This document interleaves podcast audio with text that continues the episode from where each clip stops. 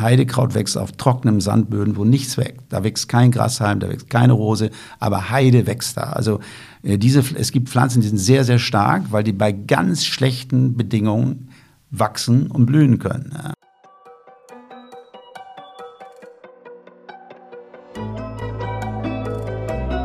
Forever Young, der Gesundheitspodcast vom Lanzerhof. Von und mit Nils Behrens. In der Welt der Kosmetik und Pflegeprodukte gibt es mittlerweile fast nichts, das es nicht gibt. Von exotischen Inhaltsstoffen wie Granatapfel oder Avocado bis hin zu rein veganen Produkten oder klassisch mit Aloe Vera. Was davon braucht man wirklich und worauf kommt es an? Professor Dr. Volker Steinkraus ist einer der renommiertesten Fachärzte für Dermatologie und Allergologie. Er führt die größte dermatologische Privatpraxis Europas, das Dermatologikum. Außerdem ist er der Gründer seiner eigenen Kosmetiklinie Tech Code 4, die im November 2021 vorgestellt wird. Heute spreche ich darum mit ihm, was der Einsatz von natürlichen Inhaltsstoffen in Gesichtspflege ausmacht.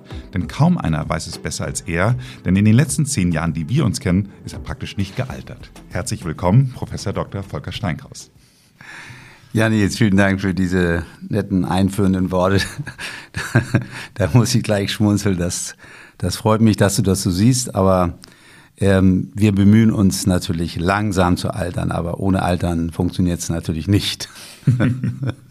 naja, Volker, wo ich dich jetzt schon sozusagen zum, äh, zum Dorian Gray der Dermatologie gemacht habe, fragen wir unsere, und unsere HörerInnen natürlich uns auch, ob du mit deiner neuen Kosmetikserie jetzt das Geheimnis lüftest deiner ewigen Jugend und jetzt sozusagen die Allgemeinheit daran teilhaben lässt. Ähm, äh, das, ist, das ist sehr schön und träumerisch ausgedrückt von dir, aber äh, man muss natürlich Realist sein und ich bin äh, Naturwissenschaftler, Arzt und Realist. Äh, und ähm, man kann mit einer Kosmetik, mit der besten Kosmetik der Welt, den Alterungsprozess nicht aufhalten. Aber wir können ihn verlangsamen, wir können kleine Fältchen gut behandeln, wir können super viele Dinge äh, für die Haut machen mit einer guten Hautpflege. Aber der eigentliche Alterungsprozess des Menschen und auch des Organs Haut lässt sich nur bedingt aufhalten. Mhm. Aber äh, wie du schon sagst, also durch die Kosmetik kann es unterstützt werden. Absolut. Ähm, es gibt äh, natürlich viele Einflüsse, die die sozusagen äh, auf den Alterungsprozess einwirken. Und das geht, äh, fängt bei Schlaf, Ernährung, Sport, einer guten Work-Life-Balance an. Und einer dieser vielen Mosaiksteine ist natürlich die Hautpflege. Ein wichtiger Mosaikstein, aber nicht der einzige. Mhm. Absolut, absolut. Ich finde, es hat aber auch ein bisschen was mit mh, mm, generellem Wohlbefinden für mich zu tun. Also bei mir ist es wirklich immer so, wenn ich morgens so quasi, das ist immer so das, das Letzte, was ich dann im Bad mache, dann quasi die Tagescreme aufzubetragen. Und ich merke immer so, wie dann, das ist so, so wie, es fühlt sich für mich immer fast so ein bisschen an, ähm, wie wenn man gerade Sport gemacht hat und dann so den ersten Schluck Wasser trinkt, irgendwie so. So hatte ich manchmal das Gefühl, dass dann meine Haut so richtig so, ah, sie bekommt jetzt was. Ähm, und ich weiß gar nicht, vielleicht, selbst wenn es gar nicht so viel bringen würde, ich mag einfach dieses Ritual. Ja, das ist genau das richtige Wort. Also eine gute Pflege braucht ein bisschen Ritual. Äh, und äh, dieses morgendliche Auftragen nach der Dusche, nach, der nach dem Abtrocknen eines Serums auf die frisch gereinigte Haut, das ist einfach ein tolles Gefühl und ist auch ein guter Start für den Tag. Mhm. So, jetzt kommen wir doch mal zu dem Namen. Du hast deine, deine Serie Tech Code 4 äh, genannt. Ähm, also ein Nicht Tech, sondern TED. TED. Ja, T, Entschuldigung, ja, TED, TED, TED. Ja, steht ja, auch. Ja, steht ja. auch. Ich, ich habe schlecht vorgelesen. Und der Name ist, der, der wirft die Frage auf, wo kommt dieser Name her? Ja. Also TED Code 4 ist, ist, äh, ist ein Kunstwort natürlich, was ich mir ausgedacht habe. TED kommt von Tetra. Code, das weiß jeder, was ein Code ist. Und die Zahl Tetra 4 habe ich dann nochmal als Ziffer wiederholt, also TED Code 4, weil es sehr plakativ ist für mich und ich möchte natürlich äh, mit einfachen Worten auch ausdrücken, äh, was in dieser Pflege enthalten ist. Und es gibt natürlich im Laufe der Jahrzehnte unglaublich viele äh, Inhaltsstoffe, die auf die Haut aufgetragen werden. Äh, viele, viele kommen, viele, viele gehen. Häufig sind äh, Exotika dabei. Jemand fährt nach Brasilien, geht an Amazonas und findet da eine tolle Baumrinden-Inhaltsstoff und sagt dann, das ist super gute Story. Die Indianer schmieren sich das alles hier auf ihre Wunden und alles heilt. Da wird da irgendeine Story, die weder vorne noch hinten stimmt, kreiert und da wird dann eine äh, Kosmetikserie draufgesetzt und ähm, ich habe mir einfach mal angeguckt in den letzten Jahrzehnten, was, was wissen wir, was funktioniert. Habe natürlich Hunderttausende von Menschen auch gesehen in der Zeit. Äh, und man weiß eben auch erst nach vielen Jahrzehnten, wie die Haut richtig funktioniert. Und man kann die Haut erst nach vielen Jahrzehnten richtig lesen. Und ähm, habe mir nochmal sozusagen das ganze Portfolio der Inhaltsstoffe angeguckt und das mit meinen Erfahrungen gemixt. Und da kommen für mich äh, nach heutigem Kenntnisstand 2001, 2021 kommen für mich nur ähm, ähm, äh, einige wenige Stoffe in Betracht. Und äh, die, diese Stoffe kommen aus vier Gruppen. Und deswegen habe ich das strukturiert in Tetra. Mhm. Gruppe 1 sind die klassischen Vitamine A, C und E. An A, C und E. A, A ist A, äh, A Retinol. Ist ein, A ist Retinol. Äh, C ist Ascorbinsäure und E ist Tocopherol. Also diese klassischen Vitamine A, C und E, an denen kommt man heute nach heutigem Kenntnisstand nicht vorbei. Sind Antioxidantien. Antioxidantien sind Stoffe, die äh, die Sauerstoffradikale inaktivieren, die wir alle haben, die wir alle produzieren. Also sind die Sauerstoffradikale sind die Bad Boys und die Antioxidantien sind die Good Boys. Und da gibt es ähm, Vitamin A für den fettlöslichen, den lipophilen Bereich, Vitamin E auch für den fettlöslichen, lipophilen Bereich und Vitamin C für den wasserlöslichen, hydrophilen Bereich. Und äh, eine Kombination dieser drei Vitamine ist ideal. Man kann sie nicht in eine Creme zusammenpacken, sie müssen isoliert äh, werden. Deshalb ist Vitamin A auch ein Einzelprodukt und Vitamin C ist auch ein Einzelprodukt. Äh, die Achillesferse von Vitamin C ist, dass es selbst sehr schnell oxidiert. Das weiß jeder, der einen Apfel schneidet. Die Schnittfläche wird sofort braun. Und das Geheimnis äh, von Vitamin C ist, dass es eben im Moment des Auftragens frisch hergestellt werden muss. Und da haben wir eine Technik, wer das geht, ein sogenanntes Lyophilisat, eine kleine Kugel, die man sich in die Hand äh, tut und dann ein bisschen Flüssigkeit drauf macht und dann zerfällt diese Kugel in der Flüssigkeit innerhalb von einer Sekunde. Ist auch ein schöner Anblick sozusagen, ähm, der zum Ritual gehört. Und äh, das kann man dann äh, auf die frisch gereinigte Haut wunderbar auftragen, hat in hoher Konzentration frisch hergestelltes Vitamin C. Äh, Vitamin A muss wieder eins anders verarbeitet werden, ist ja lichtsensibel, deswegen nehmen wir das nicht morgens wie C, sondern abends. Äh, Vitamin A ist äh, auch ein Hero der Haut, vielleicht der, der klassische und Longtime Hero, weil Vitamin A ein äh, Stoff ist, der Kollagen abbauende Enzyme hemmen kann. Also wenn man mich, wird immer wieder gefragt, gibt es eine Therapie gegen Falten?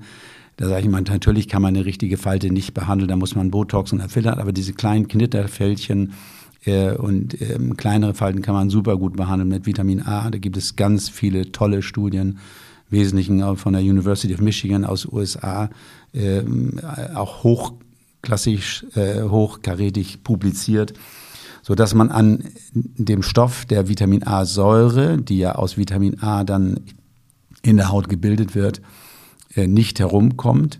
Äh, und insofern steht Vitamin A fest in meinem Programm. Vitamin C ist ebenfalls wichtig fürs Bindegewebe weil das Crosslinking von Kollagenfasern und äh, Fibers nicht ohne Vitamin C ablaufen kann. Ja, wenn man mhm. Vitamin C Mangel hat, das kennt jeder aus den Piratenbüchern, die man gelesen hat, gibt es Skorbut, dann fallen die Zähne aus, dann kriegt man Einblutung.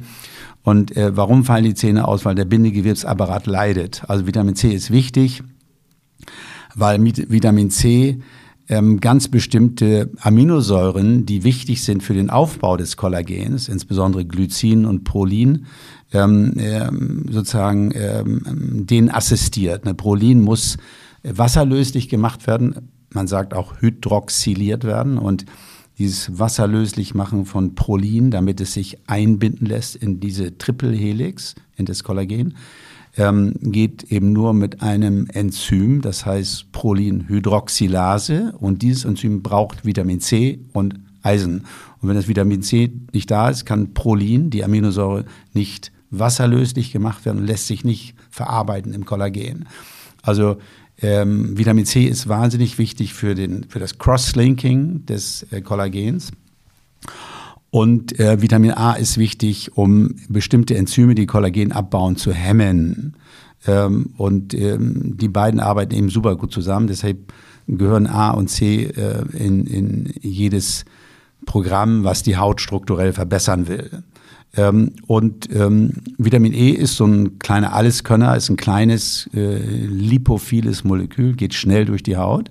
Gibt ja viele Dinge, die gehen gut durch die Haut und gibt viele Dinge, die gehen schlecht durch die Haut. Alles, was klein und fettlöslich ist, geht in der Regel gut durch die Haut und Vitamin ist der, E ist der Klassiker und ist äh, ja auch schon seit vielen Jahren in vielen, vielen Produkten drin, glättet die Haut äh, und ist eine wertvolle Antioxidanz im lipophilen Bereich. So, das wäre in der ersten Säule die klassischen Vitamine A, C und E haben. Ich finde es sehr lustig, ähm, weil du sagst, es ist so ein Klassiker. Also der, äh, ich erinnere noch aus meiner Kindheit gab es noch immer solche, als so die Multivitaminsäfte aufkamen, gab es dann unter anderem dann äh, quasi sozusagen als, als Line-Extension von so einem Multivitaminsaft, gab es dann den Vitamin E-Saft, der dann richtig beworben wurde als der Saft, der schön macht. Also von daher, äh, das äh, in meiner Kindheit, sprich irgendwie, ich war, das muss 40 Jahre her gewesen sein, ja. also schon damals hat, hat die Industrie schon mal zumindest auf ähm, Vitamin E als äh, Schönheitssaft gesetzt. Ja, Vitamin E ist, ist äh, seit vielen Jahren sozusagen im Programm und ist auch nicht wegzudenken. Und Vitamin E ist ja auch in Nahrungsmitteln ganz wichtig. Zum Beispiel, wenn wir Nüsse essen, ist viel Vitamin E drin und das wird dann äh, überexprimiert in den Teigdrüsen, sodass auch Vitamin E auf natürlichem Wege durch die Nahrung auf die Hautoberfläche gelangt und ist glättet und ähm, hat auch einen ganz leichten eigenen Sonnenschutz, also vielleicht von Faktor zwei oder drei ist natürlich mini heute, aber trotzdem ist es interessant, dass Vitamin E einen eigenen Sonnenschutz aufbauen kann. Das wäre meine nächste Frage gewesen. Ähm, das Vitamin A, ich hatte, äh, wir hatten jetzt gerade, ich glaube, während wir hier aufnehmen, läuft aktuell noch die Folge mit Tim, Dr. Tim Gohlücke, wo wir über Winter, ähm, Winter und Haut äh, gesprochen haben und da ähm, geht es auch darum, äh, welche Anwendung gewissen, äh, unter gegebenen Umständen auch eine gewisse Hautempfindlichkeit oder Sonnenempfindlichkeit sozusagen mit sich bringt. Wie ist es mit Vitamin A grundsätzlich? Äh, erhöht es die Sonnenempfindlichkeit? Wenn man Vitamin A-Tabletten nimmt, erhöht es die Sonnenempfindlichkeit leicht, macht keine Allergien, aber minimal ist aus meiner Sicht vernachlässigbar, wenn man sich ordentlich schützt.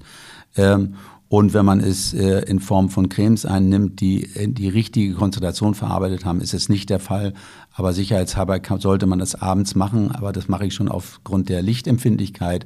Äh, und wenn es abends aufgetragen wird, ist es morgens überhaupt kein Thema mehr. Es hat sogar einen leichten Reparatureffekt. Okay, ausgezeichnet. Also äh, und das Vitamin C ist ganz interessant. Wir schreiben gerade an dem Lanzerhof Newsletter, der als Topthema Vitamin C hat. Äh, und unter anderem geht es nämlich genau darum, dass Vitamin C an sich schon eine positive Wirkung hat, aber dass es vor allem natürlich auch gerade erst der Türöffner und Ermöglicher von einigen anderen Prozessen. Also genau das, was du beschrieben hast. Ja, Vitamin C ähm, äh, kann man natürlich äh, oder wird ja üblicherweise äh, mit der Nahrung zugeführt und ähm, äh, ist, ist völlig unproblematisch bei der Nahrungsaufnahme, aber beim Auftragen auf die Haut und das halte ich eben für wichtig, dass man die Haut so ein bisschen wie so ein Sandwich einpackt, innen von innen durch eine gute Ernährung und von außen durch eine gute Pflege. Mhm. Weil ähm, ist, ist es meiner, meiner äh, Erkenntnis nach extrem gut, wenn Vitamin C auch von außen aufgetragen wird, ähm, weil was man von innen äh, einnimmt, erreicht die Haut eben nicht immer in Gänze, weil die Haut liegt ja an der Peripherie unseres Versorgungssystems. Nicht? Also wenn wir jetzt ähm, äh, etwas essen oder trinken, dann werden ja alle Organe versorgt, bevor die Haut versorgt wird. Und äh, also die Haut ist, äh, es gibt ja die Metapher von der letzten Wiese, wenn der Nil über die Ufer tritt, mhm. Dann bewässert er alle Wiesen und Felder links und rechts der Ufer. Aber eine Wiese ist die letzte Wiese, die noch Wasser erhält. Und ähm, so ist es auch bei der Haut. Die Haut ist die letzte Wiese im Ernährungssystem des Menschen. Und ähm, deshalb ist es wichtig, ähm, auch von außen was zu tun. Zum Beispiel, wenn jemand trockene Haut hat, dann könnte man ja sagen, wissen Sie was, Sie brauchen gar keine Bodylotion nehmen, trinken Sie einfach mehr. Mhm. Das funktioniert aber nicht. Wenn man mehr trinkt, landet das, Blasser, äh, landet das leider alles in der Blase und nicht in der Haut. Ähm, daraus können wir schließen, dass man die Haut zwar, die Haut wird zwar von innen ernährt, aber man muss auch, insbesondere wenn man älter wird, und die Teigdrüsenaktivität ein bisschen nachlässt und so weiter und man vermehrt Umwelteinflüssen ausgesetzt ist, muss man auch was von außen tun. Habe ich das richtig verstanden? Wir haben jetzt erst über den ersten Quadranten ja, gesprochen. Ja, die anderen sind nicht so kompliziert. Also der vierte vielleicht noch. Also der erste Quadrant, Säule 1 von Tetra, ist die klassischen Vitamine A, C und E. Mhm.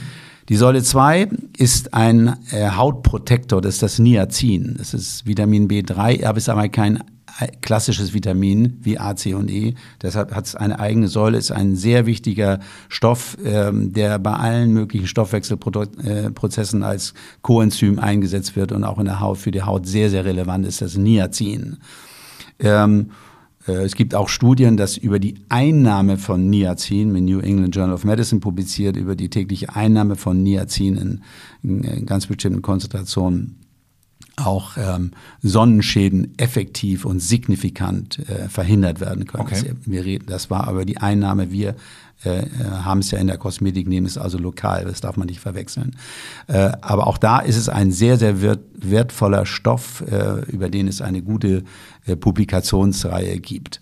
Wenn ich jetzt, also wenn ich, natürlich sollen ja in Zukunft alle nur noch deine Kosmetik kaufen, aber grundsätzlich, wenn ich jetzt so, ich. Äh, wenn ich jetzt aber trotz allem schaue nach den Ingredients von, von der Kosmetik, dann würde das unter Niacin auch dann aufgelistet sein oder ist das dann unter Vitamin B3? Nein, nein, nein. Vitamin B3 ist nun in Klammern, äh, es gehört nicht zu den klassischen Vitaminen, weil der Körper das selbst herstellen kann. Äh, Niacin äh, ist ein eigener Stoff und ist der einzige Stoff in der Säule 2. Okay. So, gehen wir weiter zur Säule 3. Das sind pflanzliche Öle. Pflanzliche Öle sind aus pflegenden Produkten nicht wegzudenken. Egal, ob man ja über Jojobaöl oder äh, äh, über, über ähm, ähm, äh, Macadamianussöl oder über Arganöle nachdenken. Also ähm, pflanzliche Öle haben einfach äh, ein Bestandteil von pflegender Kosmetik, weil sie pflegend äh, wirken, die Haut glätten, ähm, Feuchtigkeitsdefizite ausgleichen und weil sie äh, auch viele Stoffe enthalten, äh, Antioxidantien, die auch interessant äh, für die Haut sind und regenerativ wirken. Also ein gutes, verträgliches pflanzliches Öl ist aus einer Hautpflege nicht wegzudenken.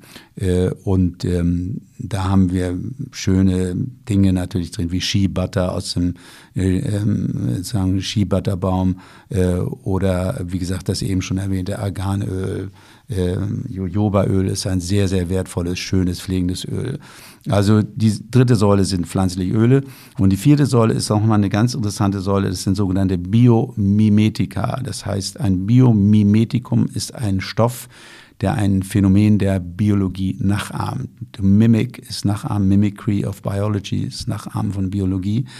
Und äh, wenn man jetzt ein Phänomen in der Biologie beobachtet, äh, ein Beispiel, wenn man in einem ausgetrockneten Salzsee Bakterien findet, die da über Jahre überleben, obwohl der Salzsee ausgetrocknet ist, könnte man sich ja die Frage stellen, wieso schaffen die das? Und wenn man die untersucht, dann findet man kleine Wasserspeicher in diesen Organismen und ähm, die können eben Wasser speichern über sehr, sehr lange Zeit, obwohl sie in einem massiv ausgetrockneten äh, Milieu leben. Und wenn man das nutzt äh, für Medizin und Kosmetik, sagt diese Wasserspeicher, denn auch die Haut muss Wasser speichern, dann nutzt man ein Phänomen der Biologie in Kosmetik oder Medizin. Dann ahmt man die Biologie nach und das ist Mimicry of Biology, daher kommt dieser Name Biomimetikum. Und es gibt natürlich für andere Dinge, wenn man sich überlegt, warum platzt die Haut beim Kaktus in Arizona, der bei 50 Grad den ganzen Tag in der Sonne steht, warum platzt dessen Haut nicht auf? Wenn man die Haut dieses Kaktus untersucht, dann findet man ganz bestimmte Stoffe, die ihn eben vor der Sonne schützen.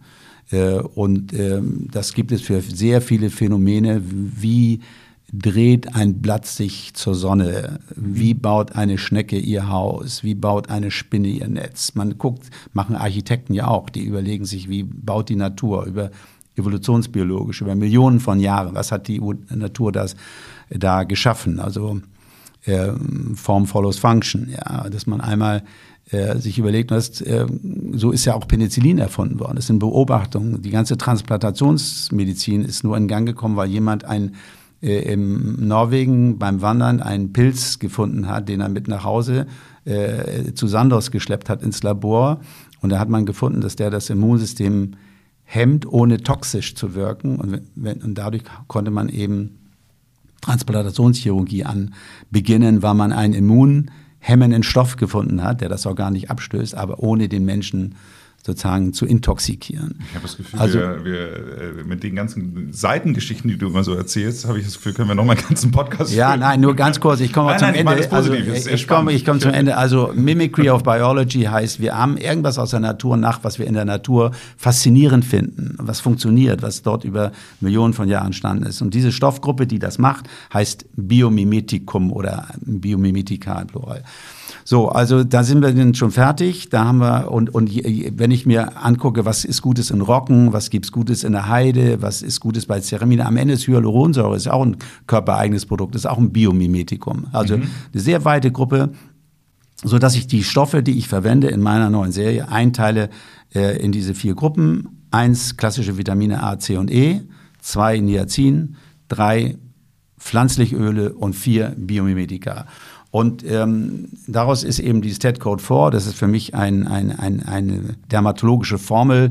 Äh, nicht in jedem Produkt kann man alle Stoffe aus diesen vier Gruppen verarbeiten, weil zum Beispiel Vitamin C ist ein Soloprodukt. Vitamin A ist ein Soloprodukt, aber in den Cremes kann man das machen, äh, in der Hyaluronsäure kann man das machen und wir haben natürlich auch sehr intensiv, habe ich mich auch mit Pflanzen beschäftigt, die auf nährstoffarmen Böden wachsen. Wenn man zum Beispiel Roggen nimmt, Roggen ist ein faszinierendes Getreide, wächst auf ganz armen Böden, aber ist selbst extrem nährstoffreich, enthält unglaublich viele Aminosäuren, Spurenelemente, äh, Vitamine.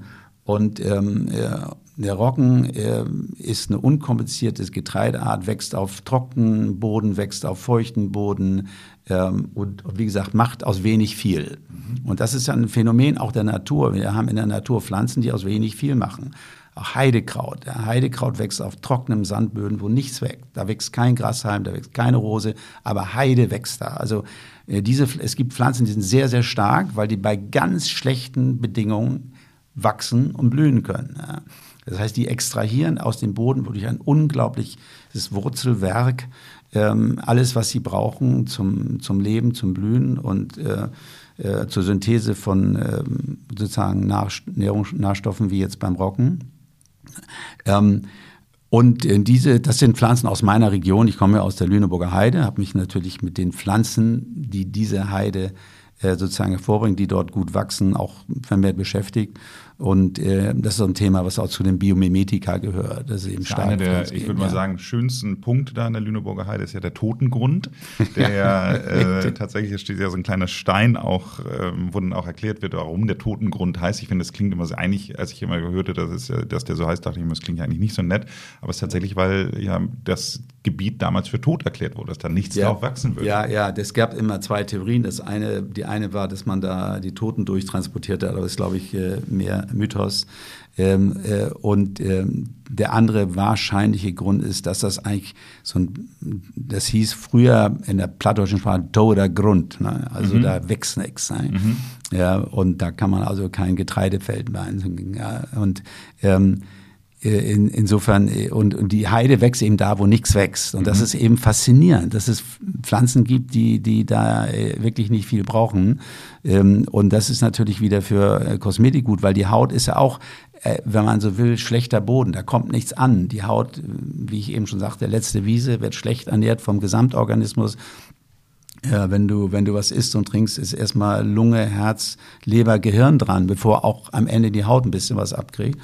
Und ähm, damit kommt die Haut prinzipiell, prinzipiell ja auch sehr gut zurecht. Aber äh, es ist gut, ihr zusätzlich zu helfen. Gerade wenn man sie reinigt, entfernt man ja auch bestimmte Stoffe aus der Haut, die man vielleicht gar nicht entfernen will. Denn wenn ich den Schmutz von der Haut löse, dann löse ich auch immer ganz bestimmte Lipidstrukturen, die eigentlich dazu da sind, dort zu bleiben. Ähm, und ähm, Insofern äh, habe ich versucht, mit der Kosmetik so ein Gesamtkonzept äh, zu kreieren, was ich a Unifying Concept of Skincare nenne. Das heißt, ähm, was wissen wir heute? Was ist wirklich evidenzbasiert? Mhm. Welche Stoffe funktionieren? Welche Stoffe funktionieren nicht? Nicht alles, was im Labor funktioniert, funktioniert auch auf der Haut. Da kommt nochmal wieder ein völlig neuer äh, Aspekt dazu. Ähm, ja, und ähm, in welchen Konzentrationen wann wird es aufgetragen, morgens oder abends. Und da ähm, habe ich auch ein, äh, ein festes Programm ähm, ähm, entwickelt, dass man eben eine milde Reinigung macht. Ich glaube, es ist ganz wichtig, dass man mit milden Tensiden, Tenside sind ja äh, Stoffe, die reinigen. Äh, jedes Waschmittel enthält ein Tensid und die Tenside sind eben aggressiv, weil sie ja lösen. Das lösen kennt ja jeder, das, das kann ja jeder nachvollziehen. Kann, kann jeder nachvollziehen.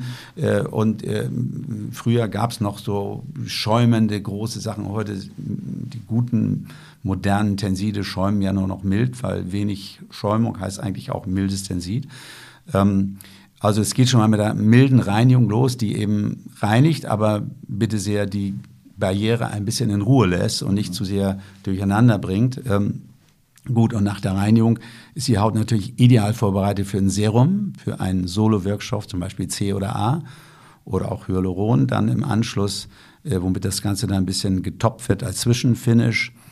Äh, und äh, dann ähm, kommt, äh, kommt eine Creme auf die Haut und da ist es mir ganz wichtig, dass es diese Creme, dass man erkennt, dass nicht jeder die gleiche Creme braucht. Ja, das, und, und äh, da ist mein Konzept, dass es eine Light, eine Medium und eine Rich Cream gibt. Das heißt, eine leichte, das ist wie so eine Lotio, das ist eine Öl in Wasseremulsion, auch für jüngere Leute, die unreine Haut haben, wo die Haut so ein bisschen zu Akne und zu Unterlagerung neigt. Wenn die eine Pflege brauchen, dann darf das nicht so eine reichhaltige Salbe sein. Ja, die müssen eine leichte Pflege nehmen, aber auch ältere Menschen. Es gibt viele, die eine grobporige, eher fettige Haut haben. Die brauchen auch eine leichte Pflege. Dann gibt's die mittlere Pflege, das ist so for you and me. Wenn ich dich so angucke und mich, dann würde ich sagen, komm, lass mal die mittlere Pflege nehmen. Das ist auch eine Öl in Wasseremulsion, aber ein bisschen mehr Öl als die erstere.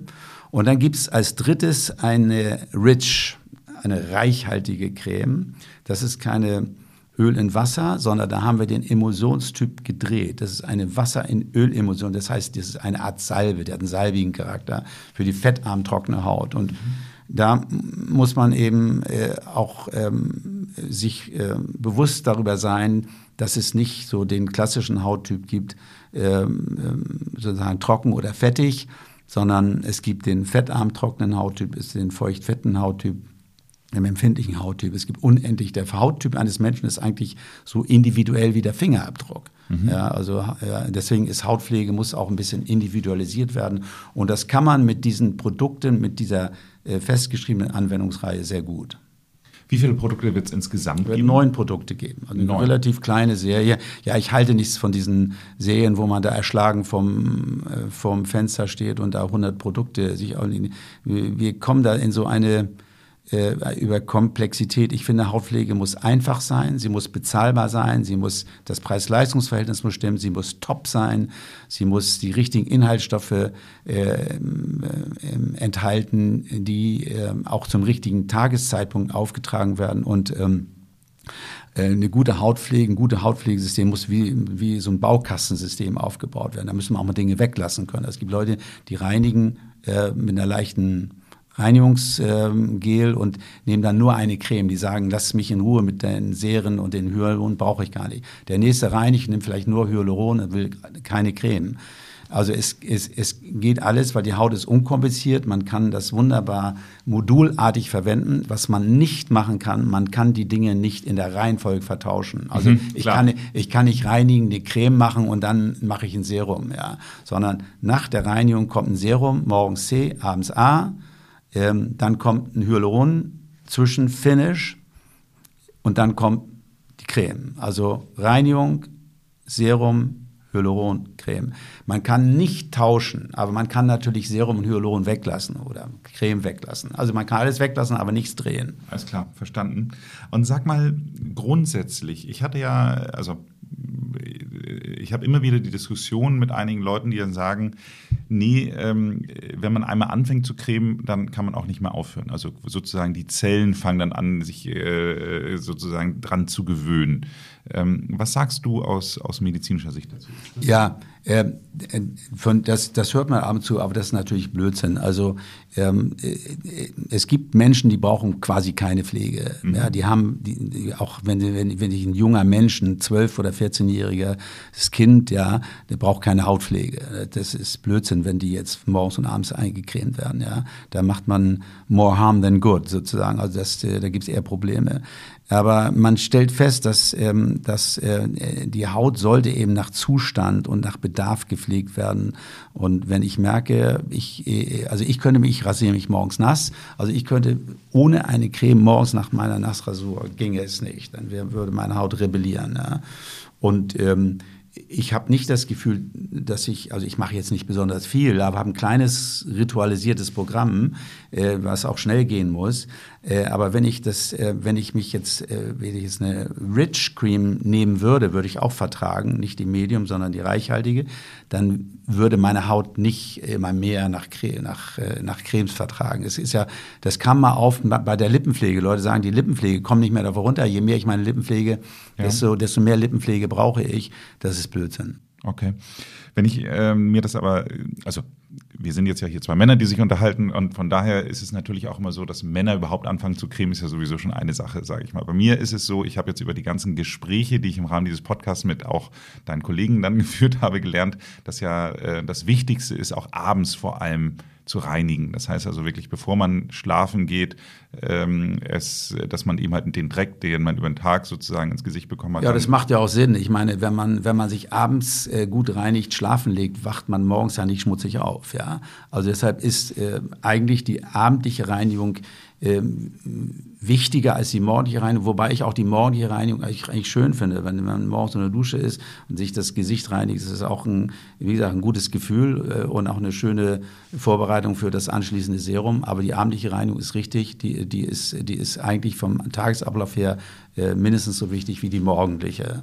Und die bei Nachtgründerin Jessica Heuer, die hat ja sich bewusst nur auf Nachtkosmetik konzentriert, weil sie sagt, dass da die meisten Reparaturmechanismen im der Haut äh, im Gange sind und deswegen äh, man idealerweise dann das Ganze auch nochmal entsprechend unterstützt mit einer entsprechenden Nachtpflege.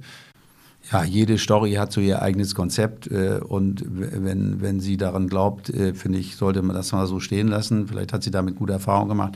Ich glaube, dass äh, man die Haut morgens und abends pflegen sollte. Dass man, ich glaube aber, dass man wenig ähm, Menge nehmen sollte.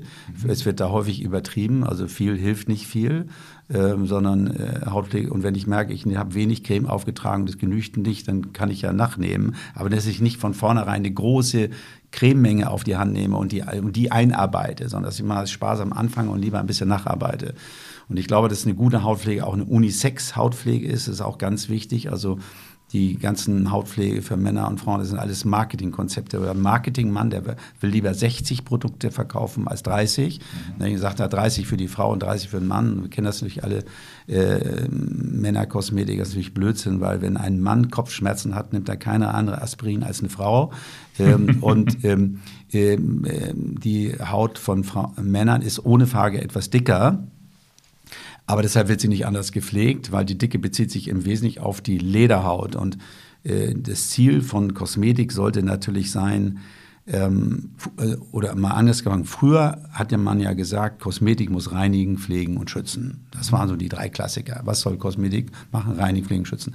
Aber äh, heute, 2021, liegt die Messlatte natürlich höher. Heute genügt es uns nicht, dass eine Pflege rein pflegt und schützt, sondern die soll regenerieren, die soll aktivieren, die soll die Struktur und die Funktion der Haut verbessern, soll kleine Fältchen glätten, die soll unsere, die soll, soll der Haut eben helfen, ähm, sozusagen sich selbst zu helfen. Ja, die Haut macht ja auch eine eigene gute Kosmetik. Die, die Hydrolipid-Emulsion in der Oberhaut ist ja sensationell. Es gibt keine Kosmetik, die ein Mensch machen könnte, die besser ist als das, was die Haut selbst macht. Das muss eben unterstützt werden, weil je älter wir werden, desto weniger kann die Haut. Das ist atrophiert, wird ja auch alles ein bisschen weniger. Und, und, und, und ich habe gemerkt, dass ich eben ab einem bestimmten Lebensalter ähm, eine Hautpflege brauche. Wie gesagt, moderat. Und ähm, gute Hautpflege sollte meiner Meinung nach auch nicht parfümiert sein. Ich rede über die Gesichtspflege, dass Klar. eine Bodylotion einen leichten Duft hat, ist normal, weil es ist eher ein Wellness-Produkt. Äh, aber äh, Gesichtspflege, äh, ich will nicht sagen, dass sie nicht parfümiert sein darf, aber ich sage, sie sollte nicht parfümiert sein, ähm, weil man natürlich auch den Unisex-Charakter einer Pflege besser bedienen kann, weil in der Regel kommt ja dies Frauen und Männer daher, weil es anders parfümiert ist und Männer haben ja einen völlig anderen Anspruch an Parfüm als Frauen. Äh, und äh, insofern gibt es nicht das klassische Parfüm, vielleicht für junge Leute, so ein Unisex-Parfüm, aber das klassische Parfüm, was sowohl Männer als Frauen anspricht, gibt's ähm, nur schwer. Das heißt CK1 nicht Ja, und deshalb, ja, das, nee, also insofern ist es gut, äh, man kann seinen eigenen Duft nehmen. Ich finde, Duftstoffe sind auch schön. Ähm, äh, aber sie gehören nicht in eine Hautpflege, in eine Gesichtspflege. Und wenn eine äh, Gesichtspflege nicht parfümiert ist, ist sie automatisch unisex.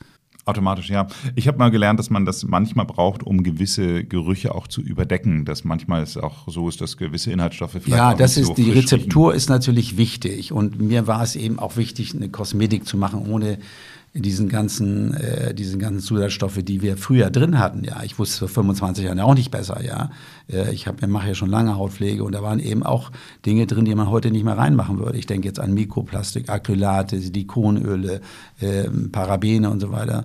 Also äh, wobei Parabene als Allergologe gesprochen gar kein schlechter Konservierungsstoff ist, aber sie werden, äh, Parabene wird eben vom Braucher nicht akzeptiert. Deshalb muss es heute mit äh, ähm, feinen Lebensmittelstabilisatoren gemacht werden oder mit Phenoxyethanol und so. Die Konservierung ist heute auch ein Riesenthema in, in Stoffen, die, um es haltbar zu machen. Weil Absolut. Kosmetik, wenn sie ein pflanzliches Öl, wenn man das ein pflanzliches Öl drin hat, dann, dann verdirbt sie eben. Das ist wie eine Scheibe Salami, die auf dem Küchentisch liegt und nicht im Kühlschrank, die wird eben sofort schlecht. Ne? Aber das und ist ja die so Herausforderung, ist, Das- natürliche ja. Inhaltsstoffe natürlich haltbar ja, machen. und da sind wir beim Verpackungssystem, was natürlich extrem wichtig ist. Wenn ich einen Tiegel habe, wo ich immer wieder reingehe, muss es natürlich brauche ich eine ganz andere Konservierung, weil die Kontamination von Natur aus höher ist durch die Verpackung. Deshalb ist eine gute Kosmetik natürlich heute pharmazeutisch verpackt mit Airless Spendern, ähm, dass man quasi nur ganz, ganz wenig Konservierung braucht, weil bei dem Entnehmen der Kosmetik keine Kontamination stattfindet. Also es ist eine Wissenschaft für sich. Und äh, auch in der Verpackung ähm, äh, ähm, sozusagen ähm, sind wir ja erst zu Beginn. Wenn man den ganzen Müll auf den Meeren sieht, wird einem ja schlecht. Ja, insofern äh, muss, finde ich, ist das äh, recycelfähige äh, Kosmetikverpackung heute ein Riesenthema. Und da haben wir natürlich auch einen großen Wert drauf gelegt. Da, das ist ein ongoing process. Also da ist, sind wir noch, da, noch nicht ganz da, wo wir hinwollen. Aber wir sind sehr weit. Ähm, und ich glaube, das ist ein gutes äh, neues Konzept, auch ähm, sozusagen die Nachhaltigkeit adressieren muss. Und da ähm, haben wir auch äh, in der Lüneburger Heide mit dem Naturschutzgebiet, mit der Stiftung Verein Naturschutzgebiet ein tolles Projekt gemacht, dass wir von jedem verkauften Produkt ein Euro an den VNP, Verein Naturschutzpark und Stiftung äh, Lüneburger Heide, äh, überreichen, äh, um die ähm, Hochmoorregeneration zu fördern. Das ist auch ein interessantes Projekt. Da komme ich wieder so ein bisschen zu meinem, zu der Gegend, äh, in der ich äh, geboren und aufgewachsen bin, die, der Lüneburger Heide. Und ähm, die Heidepflanze ist eben nicht nur mit ihren vielen Polyphenolen interessant für die Kosmetik, sondern auch die Heide als Region ist natürlich äh, unglaublich spannend. Und äh, durch das Torfstechen in den Hochmooren der Lüneburger Heide, was bis Mitte der 60er Jahre erlaubt war, äh, sank eben der Wasserspiegel und durch das Sinken des Wasserspiegels äh, nahm dann auch die Kohlenstoffspeicherkapazität dieser Moore ab. Und das ist ein Phänomen. Also wir haben drei Prozent der Weltoberfläche sind Moore und Moore sind der wichtigste terrestrische Kohlenstoffspeicher, den es gibt. Kein Biotop kann mehr Kohlenstoff speichern als ein Moor. Und wenn der Wasserspiegel sinkt, wie zum Beispiel durch das Torfstechen, dann sinkt auch die Kohlenstoffspeicherkapazität. Und es gibt jetzt eine Aktivität, ähm, wo wir sehr aktiv dabei sind, diese Moore äh, in derart zu renaturieren, zu regenerieren, indem man händisch diesen Wasserspiegel wieder anstaut, sodass das Moor wieder mehr Kohlenstoff speichern kann. Das ist zum Beispiel unser Beitrag, ähm, der, der mir eben wahnsinnig wichtig ist. Und deshalb ist eben Kosmetik, die Inhaltsstoffe sind wichtig, der Tageszeitpunkt ist wichtig, wann mache ich was. Ähm, die Kompatibil Kompatibilität dieser einzelnen Stoffe in den Cremes ist wichtig, Verpackung ist wichtig, Nachhaltigkeit ist wichtig. Das heißt, wenn man heute eine neue Kosmetikserie äh, sozusagen auf den Markt bringt, äh, dann muss einmal die dermatologische Erfahrung äh, natürlich reinspielen, das in meinem Fall, äh, glaube ich, eine große Rolle spielt, aber auch viele, viele andere Dinge, die man bedenken muss. Ja. Ich habe noch mal ganz konkret drei Fragen. Drei Fragen hoffe ich. Äh, ähm, das eine ist, wenn ich jetzt äh, mein persönliches Verhalten so sehe, ich komme nochmal zu, zu dem Thema abends äh, mhm. Gesicht reinigen. So, bei mir war es jahrelang so, dass ich immer abends dann quasi Gesicht reinigen und danach war dieses Spannungsgefühl, dieses äh, Ziehen der Haut, äh, so dass ich automatisch nochmal danach eine Creme benutzen muss. Jetzt habe ich äh, ein Produkt von Royal Fern, was das eben halt scheinbar auch dieses niedrigtensidige ist, äh, so dass ich dieses Spannungsgefühl nicht mehr habe und dementsprechend auch abends die Creme weglasse. Ist das etwas, wo du sagen würdest, wenn deine Haut damit gut zurechtkommt, dann mach es so? Ja, äh, absolut. Die Haut wird nach Zustand äh, und, und Bedarf gepflegt. Und wenn der Zustand deiner Haut gut ist und du das Gefühl hast, sie hat da keinen Bedarf, es gibt keinen Grund, abends eine Creme aufzutragen. Also Hautpflege ist, ist, äh, ist individualisiert. Mhm. Und ähm, äh, man kann allenfalls eine leichte Creme auftragen. Es gibt viele Menschen, die kriegen durch das äh, Auftragen einer reichhaltigen kriegen abends sogar Probleme. Also ähm, man muss da eben auch wirklich äh, ein bisschen für sich einen guten Weg finden. Und deswegen ist es wichtig, dass eine Serie wie so ein Baukastensystem aufgebaut ist. Äh, nichts ist in Stein gemeißelt. Ja? Also ich kann nicht jemand sagen, du musst abends eine reichhaltige Creme. Wir mal, wir, früher war es ja so morgens eine leichte Tagescreme, abends eine reichhaltige Nachtcreme. Ja? Mhm. Von diesem Konzept müssen wir eigentlich weg. Die Haut wird nicht nach morgens und abends gepflegt, sondern sie wird nach Bedarf und Zustand gepflegt. Mhm. Und mir ist egal, ob morgens oder abends ist. Ja? Äh, allenfalls für Vitamin, das abendliche Vitamin A auftragen, gibt es eine rationale, weil Vitamin A lichtempfindlich ist, deshalb das ist besser abends. Ähm, aber man kann auch abends Vitamin C nehmen. Äh, da gibt es auch, spricht auch nichts dagegen. Also bloß, äh, wenn ich abends Vitamin A nehme, dann äh, man kann man nicht so viel auf einmal machen, bietet es sich an, Vitamin C morgens zu machen. Ähm, also wenn du gut damit zurechtkommst, abends keine reichhaltige Creme auf dein Gesicht aufzutragen, dann empfehle ich dir, bei diesem Konzept zu bleiben. Wichtig ist, dass etwas funktioniert. Ne? Und äh, ähm, nicht alles, was neu ist, ist gut. Nicht? Also wenn jemand, man, was, alles, was funktioniert, ist gut, egal ob es neu oder alt ist. Ja? Und deshalb ist, glaube ich, die Kunst ist, äh, gute, ähm, bewährte Dinge, über die wir sehr viel wissen, über die es eine tolle Publikationsreihe gibt, ähm, sozusagen zu bewahren und ähm, diese dann mit neuen Erkenntnissen immer wieder äh, sozusagen äh, neu zu denken. Wie trage ich das auf? In welcher Konzentration? Da haben wir auch viel gelernt. Vitamin A in ho zu hoher Konzentration wirkt eben reizend. Deshalb ist die Vitamin A-Konzentration auch wichtig. Mhm ist total spannend, was du sagst. Also vor allem dieses, also ja, das ist auch wieder eine Erinnerung aus meiner Kindheit, wie mir meine Mutter abends dann nochmal den gute Nachtkuss gegeben hat und dann immer diese ganz fettige äh, Nachtcreme sozusagen oder reichhaltig, wollen wir mal mhm, äh, sagen, ja. Nachtcreme hat. Also dieses Thema, wir können uns lösen von abends gleich äh, reichhaltige Creme. Absolut, davon können wir uns lösen. Sehr gut. Die zweite äh, Frage ist, ich mache ja in, ähm, quasi, wenn ich hier in Hamburg bin, fast alles mit dem Fahrrad. Das heißt also, egal welches Wetter und, und Temperatur. Und ähm, bei mir, deine Produkte gibt's ja noch nicht, von daher, ich benutze im Augenblick immer die Augustinus Bader Creme äh, bis eigentlich jetzt Ende Oktober die normale. Und dann steige ich meistens so jetzt hier Anfang November äh, auf Rich um und bin, mache das so bis Mitte Februar und dann gehe ich wieder auf normal. So, das habe ich einfach so für mich so festgestellt, dass mir das gerade morgens auf dem Fahrrad für meine Haut sich besser anfühlt. Ähm, lässt sich, ist das subjektiv oder lässt ja, sich nee, das, das begründen? Richtig. Das machst du, das machst du intuitiv offensichtlich richtig. Also ähm, ähm, wenn im, in der, in der Winterjahreszeit ist es natürlich ähm, deutlich kälter und wenn es kälter ist, das, äh, dann trocknet die Haut auch schneller aus. Also es ist ja ein physikalisches Phänomen. Kälte trocknet aus. Und wenn man bei Frost Wäsche in den Garten hängt, dann wird die trocken. Und früher haben die Bauern ihre Keller im Winter geöffnet, damit der, der Keller austrocknet. Ja. Also ähm, Kälte trocknet aus und dann kommt ja nochmal das Phänomen hinzu, dass die Räume heutzutage meist einen Tick überwärmt sind und auch nochmal trockener sind, als sie eigentlich sein sollten, sodass die Haut natürlich im Winter ja, da hat die so einen äh, Zwei-Fronten-Krieg zu führen. Ja, einmal ist, äh, trocknet sie von Hause aus aus und dann trocknet sie auch noch vermehrt aus, weil innen die Räume äh, zu trocken sind. Äh, das ist also für die Haut ist Winterzeit auch eine Stresszeit. Und deshalb ist es richtig, äh, die Pflegeprodukte zu wählen, die äh, einen höheren Lipidgehalt haben. Ja, also, ähm, weil wenn viel Wasser in der Creme ist, dann gefriert das eher auf der Haut. Und äh, je salbenartiger eine Creme ist, äh, je richer sie ist, je reichhaltiger, desto weniger äh, wässrige Anteile, desto mehr Öle sind da drin. Und insofern ist es absolut richtig, wenn man viel mit dem Fahrrad unterwegs ist, im Winter oder auch beim Sport, beim Skilaufen oder so, reichhaltiges Produkt zu nehmen, um dieses Phänomen der Austrocknung ja, ähm, äh, sozusagen äh, nicht, nicht zu stark werden zu lassen. Mhm.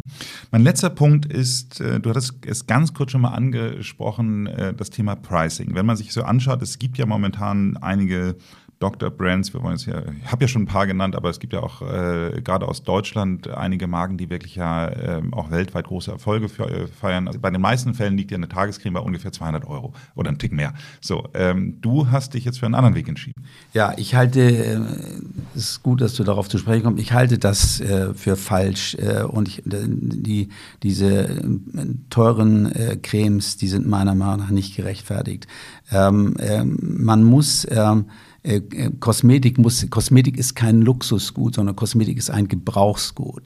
Also Mode ist ein Luxusgut. Also wie Armani sagt, Mode ist nichts zum Brauchen, Mode ist was zum Träumen. Kosmetik ist nichts zum Träumen, sondern Kosmetik ist was zum Brauchen. Kosmetik ist ein Brauchsgut und, und äh, man kann äh, oder sollte nach meinem Verständnis Kosmetik nicht für einen kleinen Teil der Menschheit machen, sondern Kosmetik ist für jeden. Für Leute mit einem kleinen Portemonnaie, für Leute mit mittleren oder großen Portemonnaie ist mir ganz egal. Für Männer, Frauen.